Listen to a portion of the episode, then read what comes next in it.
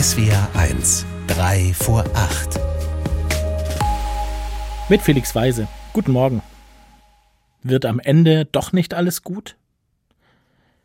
Als ich bei der alten Dame am Sterbebett stehe, zweifelt sie doch noch einmal. Während ihres langen Lebens war das selten. Ihr Glaube war immer tief in ihr verwurzelt gewesen.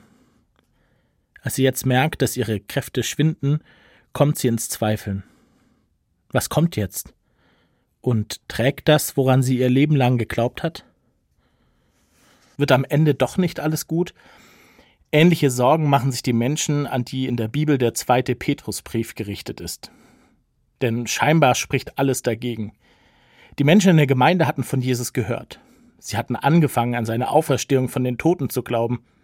Und sie hatten fest damit gerechnet, dass Jesus, ihr Herr, noch zu ihren Lebzeiten wiederkommen würde dass er Ungerechtigkeit und Gewalt endgültig beenden würde, dass bald alles auf der Welt gut werden würde. Aber ein Tag vergeht nach dem anderen, Jesus ist immer noch nicht da und die Welt immer noch ungerecht. Zweifel treiben die Menschen damals also um. Und an sie richtet sich der zweite Petrusbrief, aus dem heute in vielen evangelischen Gottesdiensten vorgelesen wird. Der Brief ist ein Ringen um Antworten und im zuerst ernüchternden Ergebnis, der Tag des Herrn kommt wie ein Dieb. Wann und wie Jesus also wiederkommen wird, weiß keiner. Und gleichzeitig die Hoffnung, wir erwarten einen neuen Himmel und eine neue Erde, wie Gott sie uns versprochen hat. Dort wird Gerechtigkeit herrschen. Am Ende wird alles gut. Diese Hoffnung spricht aus diesen Zeilen an die zweifelnde Gemeinde. Auch wenn ungewiss ist, wann und wie genau, die vielen Lichter, die heute an vielen Orten für die Verstorbenen in den Kirchen angezündet werden, sind kleine Erinnerungen an diese Hoffnung. Keiner wird vergessen.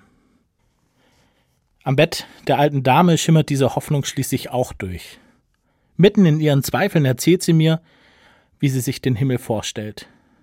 Ganz schlicht, wie eine blühende Frühlingswiese. Vielleicht ist das so mit der Hoffnung, dass sie flackernd scheint wie die Kerzen, die wir für die Verstorbenen anzünden, dass sie schlicht und ganz zart ist, wie das Bild einer blühenden Frühlingswiese. Schön ist sie, diese Hoffnung. Es wird Gerechtigkeit herrschen. Felix Weise, Stuttgart, Evangelische Kirche.